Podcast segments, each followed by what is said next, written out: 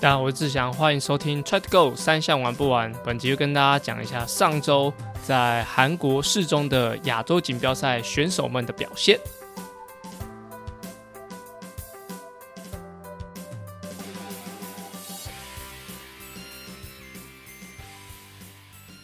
大家好，我是志祥，欢迎收听 Try to Go 三项玩不完周四的子节目。原本为 Try 样铁人三项频道的内容，目前整合为 Try to Go 三项玩不完周四的节目。希望把资讯统一在同一个 Podcast，让更多喜欢铁人三项、想了解铁人三项的人都可以来这边收听。那我现在已经从韩国回到台湾，那进行七天的隔离。那现在在防疫旅馆里面。其实我三次的出国，从去年十一月的卡达，那四月菲律宾到这次的。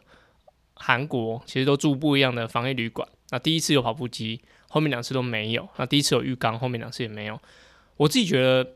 有浴缸好很多。对，然后在跑步机上，当然是多一个选择是好一点。但是我这三次隔离的天数也越来越少，就从原本的十四天到十天，到这次七天。那其实整个累积起来，我应该算是。加上我自己确诊七天，那已经隔离了三十八天，就是含这一次要完成之后，大概是三十八天，算我觉得算蛮多的，就是我比其他的队友都来的多。那我们这这几次回国的，就是裁剪的顺序其实也都不太一样。第一次就是一样要呃唾液加 PCR，那 PCR 会再隔一天告诉我们。那第二次在菲律宾的话是落地直接全机的人 PCR。那直接快速的呃告诉我们报告，那报告就是阴性的人就直接去防疫旅馆，那阳性的就会直接去集中检疫所。那第三次的话其实是唾液，就是下飞机之后只要唾液就好。但最后一次就是这一次的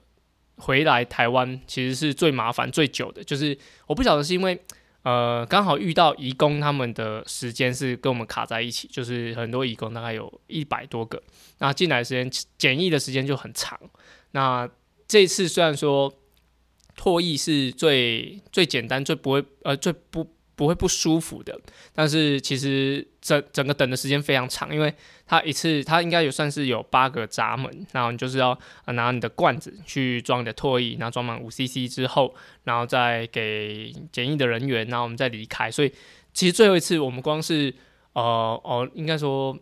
落地之后等行李，因为我们有大件行李嘛，自行车大件行李，它会从另外一个门出来，不会像是大家那个在下飞机过海关之后那个转盘在那边等的盘，转盘那边是不会有脚踏车出来，因为那个太大没办法过 X 光机，它需要从另外一个门过来，再加上有可能是因为下雨，所以就光是行李就等了快一个小时，那外面唾液又等了。快一个小时，就是那个排队的长龙真的是很呃，排队的人人龙真的很长，好，不是排那不是飞机的那个长龙，哦，排队的人龙真的很长。那在唾液那边等了也快一个小时，那计程车防疫计程车的部分也等了三十分钟左右。那后来有个那个陈勋学长就问说，哎，为什么你们不坐专车去从防疫旅馆回来？防疫哎，从饭店到防疫旅馆。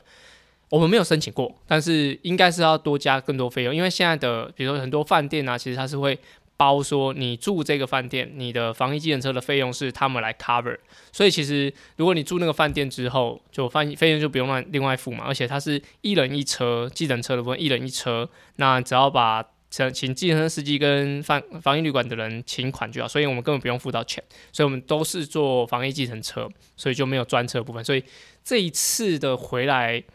虽然说越来越松绑，也可能刚刚讲的义工，义工刚好遇到我们那个人潮的问题，也可能返国的人越来越多。那等于这一次的等待时间真的很长。如果以上次卡达的时间回来，卡达时间超快，我记得拿完行李到出来等计程车几乎没有等。那到饭饭店的话，整个来来回回大概一个半小时就结束。所以这一次花了两个半小时，真的是算蛮久的。算蛮久，所以就希望这是我呃最后一次的，就是返国需要隔离。那接下来他们在七月也会去 Junior，就是青少年跟 U 二三的亚洲锦标赛是在哈萨克。那这次会有阿展教练会带他们去，我应该就不会再再出国，就近期来说。所以就目前的情况都是在防疫旅馆里面。那跟大家讲一下，就是这一次的韩国好了。韩国其实我觉得天气非常好，就是韩国就纬度比较高，那它那边气温即使是现在都是大概是二十到二十四度，一早的话，那下雨的下雨天的话，可能到十四十五度，而那个十四十五度其实。因为它湿度比较低，所以它运动起来其实很舒服。就每天早上都有跟胖胖、维珍还有其他选手们一起出去跑步，所以其实我觉得真的是蛮适合运动。而且一开始以为市中它是一个很很繁华的地区，但其实我们那个位置啊，它比较像是行政区，就是它旁边有很多高楼大厦，比较像是就办公室那些。那旁边也是有一有好几栋建筑物啊，它全部都连在一起。那我们那时候问，可能是政府的一些单位，所以。在那边的呃吃饭什么，其实都是除了饭店早餐以外，我们就要去外面的 mall 去吃。那中午其实超多人，我想就是那些办公室的人中午出来休息啊，休休息出来吃饭。那在晚上的时候，其实就没什么人，也没有什么附近的人出来逛街什么。应该也不是因为疫情，因为那边针对疫情的部分也已经蛮蛮松绑的。那可能就是地区加上，好像他们六月一号是他们的投票吧。那还有他们在六月五号、六月六号的时候是他们的放假日啊，就是他们年假这样。所以在人潮部分，在我们当地的就我们去的那地方市中，其实是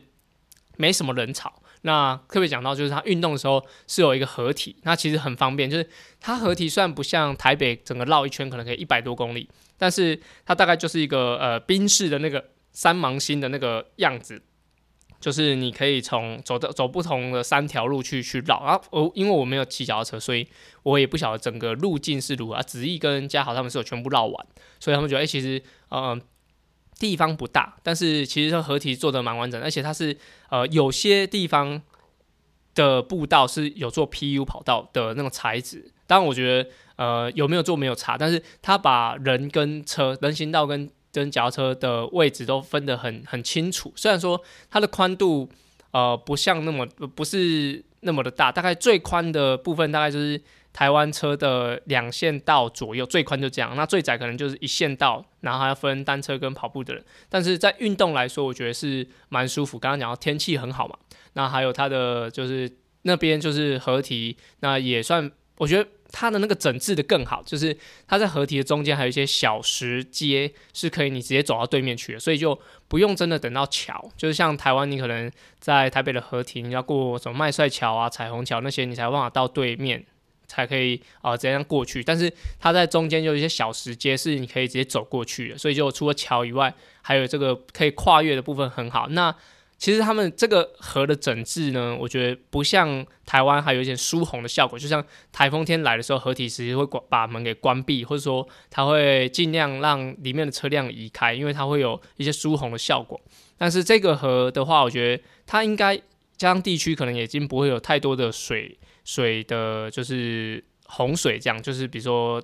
下雨天太大啦，或者说台风天会让那个河流会暴涨，已经不会有这种情况，所以它那边的整治更加的，我觉得精致，然后比较看起来更美观呐，所以比较漂亮这样。所以以运动的部分，因为我没有脚车，所以说运动部分我觉得是非常非常舒服的一个地方啊，就就是你运动完其实不会全身都湿哒哒的，就是身体干干的，那运动完也不会觉得说呃哪里不舒服这样，就是可能。我觉得心情差很多，加上湿度吧，湿度同样温度下，湿度越低，其实运动起来是还 OK，而且它也不是说干燥到什么只有呃湿度只有零趴或十趴，它大概就是五六十趴的区间这样子，我所以觉得是真的是蛮舒服的。对，那就是我在韩国的感受，而且在那边吃东西其实都全基本上全部都辣的，所以呃选手在选择上其实也有点辛苦。加上我其实我不太不太能吃辣，所以就在食物选择上，我觉得就是只能去固定的几家，然后选固定的餐点这样。那这是我在韩国的感受。好，那我们要讲到我们的重点就是比赛的部分。那先从女子组开始。那这次比赛其实它就是一个上午的时间把所有的比赛完成。那女生开赛是八点半，女男生是十点四十五。那女生刚刚开赛的时候，其实还算，因为她这次人数我觉得算多，大概亚锦赛有四十个人左右女生，所以在比赛的的部分它是半程嘛。上之前的集数跟大家讲这是半程，所以她游泳一出发，她是第一个，她是一个算是绕逆时针的方式进行。那在刚开赛的时候，其实就感觉出来游泳强度很高，第一个女生有九分零五秒。哦，其实是真的蛮快的，所以就我们台湾选手出赛有佳佳、启文，还有君宇跟应柔。那在比赛过程中，其实呃佳佳跟启文都算前两前两个项目都算在一起，就是刚开始的时候都还算在一起。那佳佳到后段没有办法把速度维持好，所以他就调出了集团。那甚至启文还在集团里面，在最后跑步的时候，启文获得第九名。其实我觉得。真的算调整的不错，也算蛮棒，因为在亚锦赛能够拿第前十名，我觉得都是很有水准，也算表现的不错。对，这大家可以看一下他们各自粉砖的内容。而在两位小朋友部分，就是一龙跟俊宇的话，其实就是在单车被套圈。那其实，在单车被套圈不是什么可耻的事情，对吧？其实我自己也被套过，就呃。在那个赛制上，原本我们预估是他们第一集团骑完脚踏车，其实他们是可以继续跑步的。但是我们错估了一点，就是在跑步赛道上是跟自行车重叠的，所以他们回来，即使他们骑完脚踏车的部分，但是第一名的人已经开始跑步了，所以他们不能够再进入转换区，所以。就他们完成自行车之后，就是往呃就被 DNF，哎，应该说 lap 啦，不算 DNF，就是被 lap，就是套圈。套圈跟 DNF 不一样，DNF 是你因为自己原因没办法完成比赛，那 lap 就是你被套圈这样子而已。所以就他们两个是的成绩上是没有完成比赛。原本就是觉得说他们应该是可以，但是就是失算说啊场地重叠，所以就呃很可惜没有让我们穿到跑鞋。但是刚刚讲就是，我觉得套圈不可耻，因为我被套套过圈。但是只希望说，呃，其实很大一个重点就是输不丢脸，那怕才丢脸。就是你还敢不敢再再一次站上这个起跑线，这是很重要的。就是你学到这个经验，那你可能也有，我觉得被套圈的人都会觉得有一点点羞辱，就是有点耻辱，跟有一点点。呃，不好意思，然后加上，其实我我的角色就是会把所有的成绩很很立即的公开给大家，所以其实出来比赛的选手是有点压力，就是你要是被 lap 是出讲出去是呃感觉辜负就是台湾人的一些期待吧，就是啊你是国手，你出去只是你被套圈，好像你没有做到应应尽的责任这样，但我觉得呃撇开说大家给他们的期待，但是呃人人都有被套圈过，那。如果能能够学会这个经验，那你可以用在之后的训练上、比赛上，让下一次你能够站上起跑线的时候，你是准备好不会被套圈。其实我觉得这才是最重要的。所以，呃，大家可能看到他们的成绩会觉得啊，怎么出去的国手变这样？但是我觉得千万不用觉得，呃，他们就这样了，因为他们很年轻，他们才十七岁，那他们面对的是亚洲最强的选手。所以他们现在去呃面临到这种呃，我觉得很多挫折是最好的。对，就是很多时候不是说，哎，你跟他讲说，哎，你这样会套圈啊，你这样训练的时候要怎么样怎么样。其实你讲太多，他们都没有感受。只有他们被套圈的当下，眼泪流出来，那真的觉得到，真的感觉到该努力了。那那种感觉，其实那个动力才是会最强。所以对于呃后面两个小女生没有完赛，我觉得是好的好的体验呐，就是。你才知道自己要更加努力。那这次的女生的部分就是启文第九名，那佳佳是第二十八名，是女生最后一个完赛的。就是这一次原本在我们一开始要出发前，其实就知道启文原本就知道他会参加这场比赛。那后来的佳佳是出了防疫旅馆之快要出防疫旅馆之后，才决定要参加这场比赛。所以我觉得相信调整上还是呃会有点落差，但是呃比赛就是那么现实，就是看谁先进终点。所以。这场比赛，我觉得启文比较表现很好，那佳佳还有加油的空间。这样，那女生的部分大概到这边。那男子组的话，其实以成绩来看，就是扣掉有一年阿展教练他他拿过精英组亚洲第四名，那那一次好像有前几名选手跑错路，所以才会拿一个精英组第四名。那目前子毅的这个排名就是精英组第八名，应该是我目前。知道的精英组的赛事里面，亚锦赛精英组赛事里面，应该算是排名最好，第八名啊。前应该那个团俊的话是雅加达，二零一七年雅加达的亚锦赛是第九名，应该是这个排名应该是呃没有错的。好，那如果有错，欢迎大家跟我说。那在男子组的部分，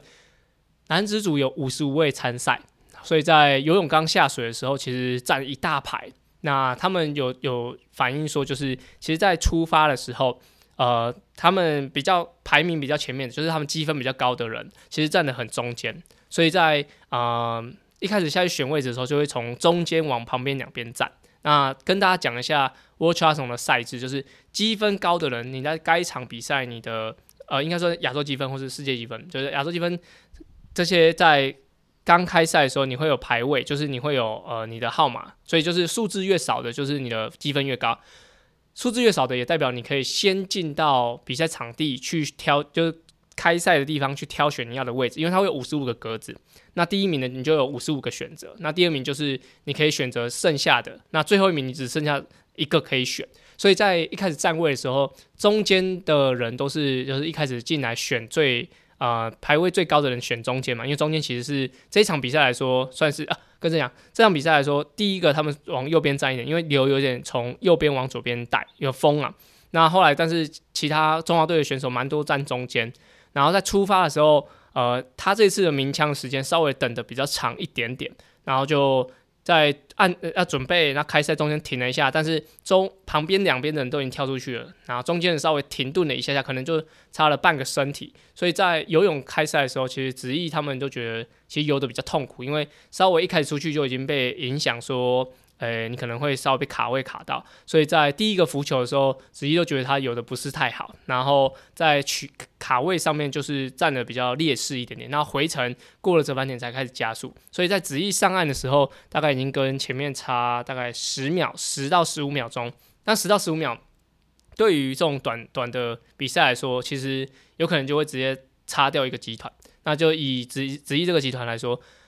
点右在他后面五秒钟，然后子怡已经是在第二集团的，就是呃第一集团的尾巴了，已经快要看不到，就是十到十五秒已经快快要追不到了。然后还有子怡的前面，他讲分享说，他基本基本上是用了很大的力气去追前面的人。那最后他跟子怡有在附近的人只有三个人，应该那时候一起上岸可能有八到十个人，那只有三个人追上了这个第一个集团。那点右就是。落后游泳，哎，多子毅游泳五秒钟，然后他就没有跟上这个集团，就被后面的嘉豪跟团俊他们一起就是追到这样，所以只有中华队只有子毅在第一个集团，而第一个集团其实子毅的分享说，他也没有说觉得整个集团速度非常快，可能就是很顺畅，然后有些人想要呃攻击啊，像日本的 Resato，他就是有有尽量去拉那个速度，而后面的集团团俊、嘉豪、那点佑跟蓝文谦他们就原本是分散在。第三、第四的集团，然后后来就并成同一个团，所以就会在自行车部分就变子翼前面大概有十多个，大概十到十二个选手在一起，然后后来是团俊他们一大团，那个集团应该我猜应该有二十五到三十个人，所以在那个路线上其实是很拥挤的，就是嗯，在很多转弯，然后那个宽那个路线宽大概是一般台湾汽车。道就是汽车开车的那个车道的三分之二宽而已，所以那要挤那么多人，然后又很多转弯，加上它有些路面又是有点像石板的，呃，踩应该说石板的的感觉，所以就其实骑起来是很危险。那蓝文谦他也在一些卡位碰撞的时候，在第二圈的时候有掉队，然后就因为他摔车，然后链条也有点问题，所以他大家看到他成绩其实是比较后面的，然后到最后进入跑步的时候。团俊他们已经落后一分十四一分一分四十秒，所以就子怡他们在第二圈、第三圈都有慢慢把距离拉开。原本只差大概一分十秒左右，那后面变一分四十秒。那其实，在五 K 来说，你要追一分四十秒，其实是不太可能。加上第一团的人可能他的三项能力都其实都很很好。对日本的选手，在第一名的选手，他跑出了十五分二十几的秒数。如你看，如果你是要追一分四十秒，十五分二十几，你要跑。十二分、十三分多，你才有办法追到他，不太可能嘛。所以就基本上前面几几个人，只要你不要爆掉，不要跑慢于十七分，其实基本上你都会有大概前十到前十二名的成绩。而后面的只有一个香港的这个黄子图，他跑的比较好，大概十六分整左右才追到稍微前面的一些人。所以在这个赛事里面，自行车的位置基本上已经定案，就是每个人的位置啊，还有排位，其实在自行车结束之后有一个。比较清楚的区分，就第一集团跟第二集团。那在子毅的部分，其实我觉得这一场比赛真的是他表现的非常好，因为这一是这个天气其实比较偏凉爽，那子毅其实比较喜欢凉一点的天气。然后在这个呃路线上，好在他有咬上去前面的集团，就就是他可以有一个比较好优势。刚刚讲嘛，就是一分四十秒的差距，就算你跑步再会跑，其实你在后面都于事无补。所以子毅有跟上，真的是他，我觉得。这场比赛把发挥最好的地方，那下来跑步的时候，其实他身他的他是第八名，那第六名是 Ren Sato，Ren Sato 是目前应该是积分的前三名，日本日本的选手。然后第七名是在香港的 Oscar，Oscar 他是呃去年伦敦呃呃去年东京奥运的选手，他也是曾经是亚洲积分第一名的。所以在呃第六、第七名都是这么厉害的选手里面，原本子毅在呃应该剩下大概六百公尺还是四百公尺的时候，有在一个上坡超过他们。然后但是到到下坡的时候，他们也其实也是很有实力。虽然说大家都一样爆掉，就是感觉出来他们两个都跑不太动，但是最后的大概一百五十公尺、两百公尺的加速还是就是他们速度还是比较好，子毅没有办法取得可能第六名的成绩。对，但是在整场比赛，子毅跑了十六分十二秒，其实在以他过往的所有的半程距离里面，应该是跑最好的。虽然说。在应该二零一九年还是二零一七年的时候，他有参加一场土耳其的 Junior 比赛，他也是跑了十六分十二左右。但是这一场比赛上坡，光是跑步的上坡就要经过六次，就是有上桥的，还有还有路线是上坡，所以在配速上还有整个身体负担上其实比较大。那他可以跑出一样的秒数，我觉得他对于现在的，比如说以半程的距离来说，算是掌握的更好。那特别讲一下，就是在培训队里面的团俊跟嘉豪。那团俊的话，就是他之前在练习的时候，就是出防疫旅馆练习的时候，其实就是脚一直不舒服。大家可以看他的粉砖，他还去抽积水啊，然后到骑车跑步，其实都状况都不是很好。那嘉豪的部分就是喉咙，就是他应该是 之前跟我在防疫旅馆骑 Z 服，他骑的太认真，那不管不不晓得是因为吐，然后有点灼伤。他的气管或者食道灼伤的食道，然后在呼吸的时候不太舒服，还是说他的气管也是有点受损，所以大家一直看到他的照片一直有贴肌贴，那主要就是呃防护员希望他这样贴着可以加呃帮助他的呼吸上会比较顺畅，而且他也持续有在就是吃一些药物，希望让这个喉咙部分比较不会不舒服。那他有只嘉豪有分享到，就是他说在跑步的时候其实一直很想咳嗽，然后。呃，也因为这个这个关系，他呃跑的时候脚都还 OK，但是喉咙已经完全不行了，所以就也影响到他的表现。那其实蛮多呃酸民就会到就是成粉专讲说啊，你就是比的不好啊，什么样之类，就是选手其实表现都起起落落。那国手的使命其实就是不管你的身体状况好或不好，你你出国比赛用了。这个国家队的资源，你就要取得好的成绩，所以你的成绩是大家期待的。那你的身体本来就是你要自己照顾好，所以，呃，因为我是我觉得我比较多参与他们的训练跟他们的生活，其实我知道很不容易啦，因为他们也是人，那其他国其他国家选手也是人，但是呃，当我们自己的选手遇到一些状况的时候，我觉得当然有个鼓励是很重要，然后这些酸民的话直接传到他们眼里，我觉得。其实没什么帮助啦，对你可能只是想告诉他们说你要坚强，你要勇敢，但是其实蛮多有时候说的那些话语，其实我觉得对于他们来说，我觉得不会有帮助，对，就是批评不会变好，批评不会让人家变好，对，但是选手们自己都知道，因为我们在赛后马上有做一点检讨，那他们也说了说，呃，他们目前的情况啊，还有觉得这场比赛的看法，所以就。他们承担很多压力啊，所以就希望大家可以把这些批评变成鼓励，然后让他们继续走下去。而我特别要讲一下，这次的青少年的男生其实表现的我觉得非常好。就点佑他刚刚刚讲到，就是他只落后只一五秒钟的游泳时间。其实我觉得这以第一次参加国际赛，就是参加亚洲锦标赛的精英组来说，我觉得是非常好的开始。而且他在我们赛呃赛后的一些。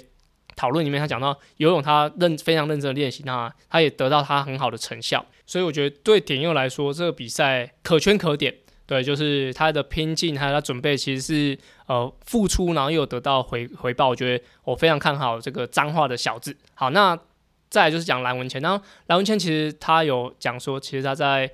出国前的两周还是三周，其实他就确诊，所以他大概就七天到十天左右没有办法正规训练。而这场比赛其实他。过往大家可能觉得他以去年全运会表现接力的部分，其实遇到事情会比较紧张。那但是我觉得这一场比赛他其实紧张的部分，我觉得有舒缓一些。虽然说最后他是因为呃自行车跟人家碰撞，然后有摔车的情况，那机械一点点故障，但会排除啊顺利完成比赛。但我觉得都是很好的经验，而且我觉得他们两个在我感觉起来其实是有进步的。对，就是以国内比赛来说是有进步，而且这场比赛他们应该是第一次遇到这么多的碰撞跟那么多的应该说互相影响的比赛，因为在国内的比赛，他们两个都是游泳的第一、第二上岸，所以他们脚踏车基本上都在独推。那在自行车的表现上，应该也是呃第一次跟那么多人一起骑车，那跑步的时候也遇第一次遇到强度那么高的的对手，这样我觉得他们两个的表现都非常好，那也期待他们之后的。呃，状态也能够越来越高，就是成绩能够表现越来越好，这样子。OK，好，那这是亚锦赛的部分，跟大家分享到这边。其实没有特别讲到很细微的东西，但是我觉得以我自己观察选手的状况，就是以上我跟大家说的这些。好，接下来我们进入我们下一个单元，叫做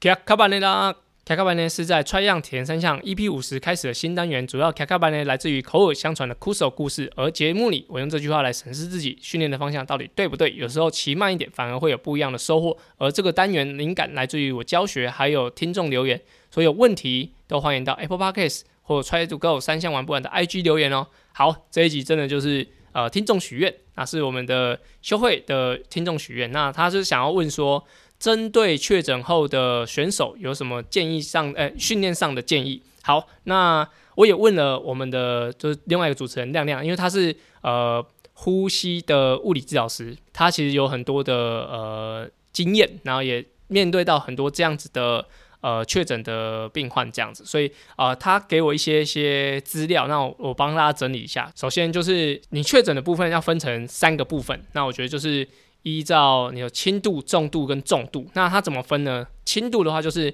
你 PCR 确诊嘛，然后或者说你快筛确诊，那你有呼吸道感染跟发烧的，这些都算是轻症。如果你说是完全没有症状的话，其实也算是轻症。好，那就是呼吸道感染，就是可能会咳嗽啊、有痰，那再或是发烧的话，这些都是轻症，只有这两个是属于轻症。那中度的话就是。前面两个呼吸道感染跟发烧，那加上呼吸急促，那就又属于是肺炎。那或者说你的血氧低于九十四，就是手手夹的那个血氧低于九十四的话，你就属于重度。那如果是重度的话，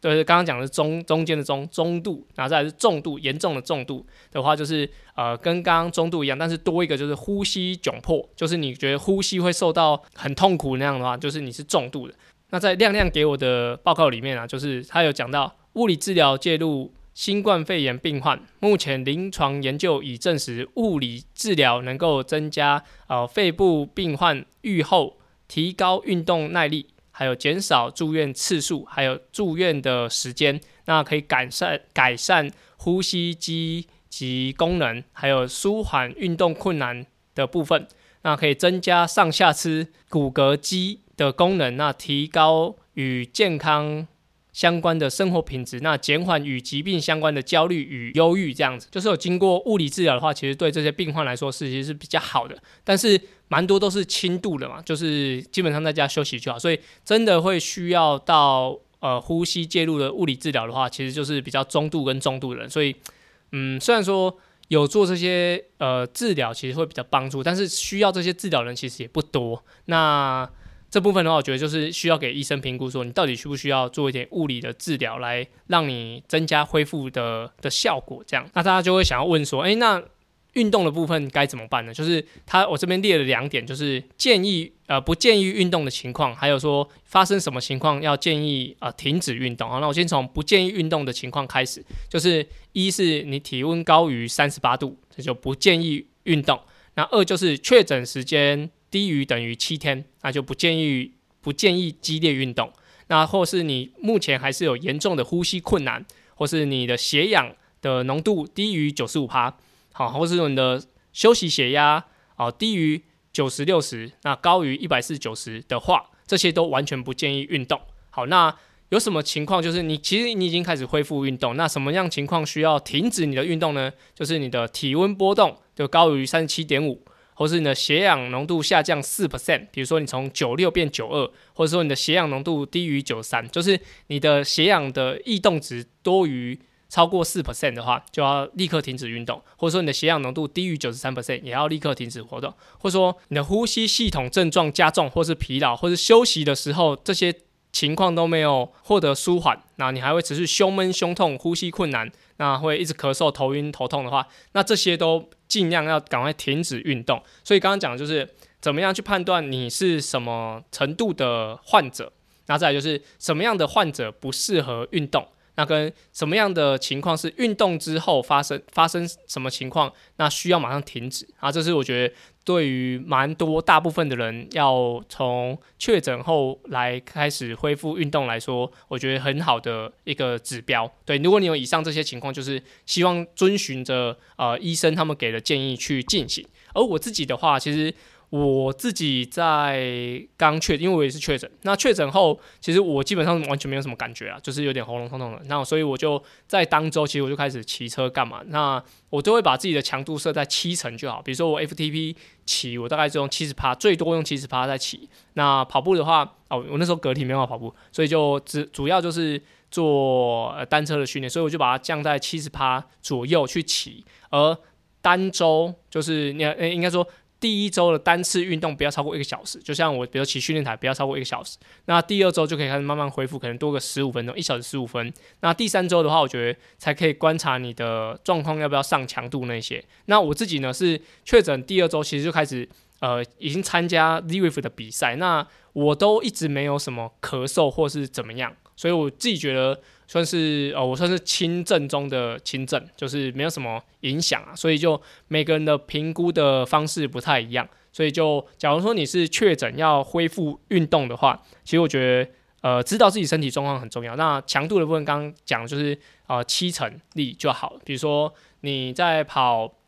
跑步的时候，你平常都跑六分速，那你可以把把速度降了七成，也许是。呃，六分四十五，我没有特别算，就是也许六分四十五，然后持续去跑，然后让自己其实有运动，其实会让你自己身体会呃多一点代谢啊，或者说多一点刺激，那对于你的身体其实会比较有帮助的。所以这是我给大家的建议，就是刚刚讲的一些情况，你需要避免运动，那有些情况需要停止运动，那有些情况是慢慢恢复的一个过程。希望有回答到修会的这个问题。好。那这就是对于呃确诊后的人的建议。最后跟大家就是分享一下，其实在这礼拜我听了就是伯恩的 podcast，那还有熊仔的专辑。熊仔是一个饶舌歌手，那他讲到呃 pro 这件事情。那因为在熊仔这个新的专辑里面就叫 pro，那专辑里面有请四个人帮熊仔就录了这个 skit，那分别分别有罗大佑。那唐奇阳那个星座老师啊，熊仔的妈妈，还有伯恩，那特别要讲一下，就是伯恩的这一段。那他讲了一段，就是呃业余跟 pro 的差别。那他就举例说，有个喜剧演员在呃九一的期间，那其实他那种国家灾难下，还是需要上台表演。那他就问了他的自己的写手说：“我是谁？”然后他写手说：“你是职业的。”那他也说他自己是职业的。那最后就上台表演。那我其实我我在自己听到这一段的时候，其实我都还没有听歌像其实我已经已经就是很感动了。就是主要其实我觉得做国家队教练或者做运动耐力的教练，我有给自己很多的期待跟压力。然后呃，我知道我能够做到什么，然后也也知道我该做什么，该做什么。那有很多不顺的部部分，其实我不会说出来。对，因为我觉得很多本来就是要自己要吸收的一些情况，那我都会想说，呃，我我到底为什么而努力？就是我现在还在关在防疫旅馆，那可能呃很多取舍，很多时间根本不是，嗯，我跟就是我自己的身份是很矛很矛盾的，很很冲突的，就好像什么也做不好。我我会知道我我。该做什么？那在很多时候，嗯，不是说，呃，我在这两个中间做选择，是我在这两个中间其实没没得选择，所以就